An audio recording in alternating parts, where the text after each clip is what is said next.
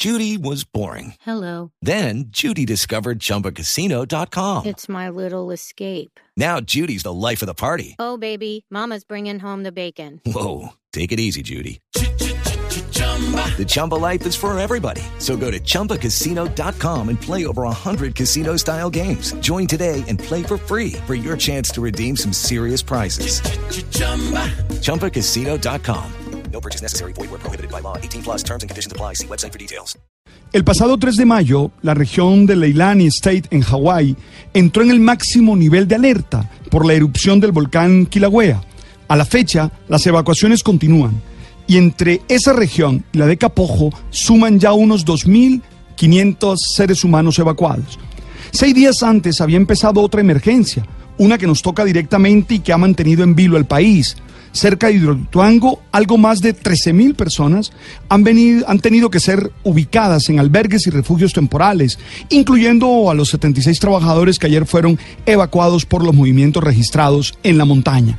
Ayer también fueron evacuadas 3.000 personas en Guatemala tras la erupción el domingo en la tarde del volcán del Fuego, que ha afectado a las regiones de Escuintía.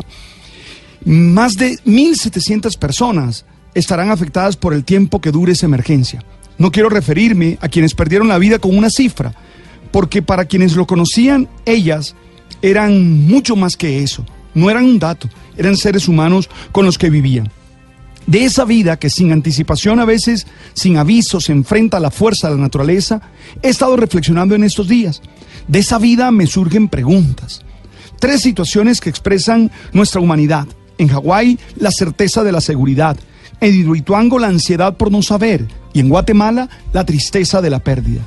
Hey, ¿somos conscientes de nuestra pequeñez ante la naturaleza, de nuestra fragilidad? Ni la vida humana más fuerte, ni la más larga se puede comparar con la magnitud, la fuerza, la inmensidad de la naturaleza. Y por eso merece una reflexión sobre nuestra manera de habitarla y de hacer uso de sus recursos. ¿Realmente podemos modificarla indefinidamente?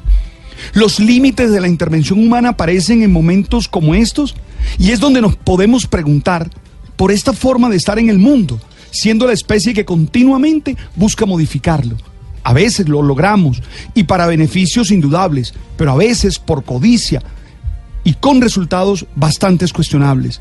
¿Estamos asumiendo riesgos para los que no hay forma de estar preparados? Ante estas emergencias suelen aparecer habitantes de zonas de alto riesgo que jamás debieron instalarse allí. Sin embargo, ni las autoridades, ni la planeación de lo público, ni la misma gente de las zonas parecen tener en cuenta que ponen su vida en peligro con estas decisiones.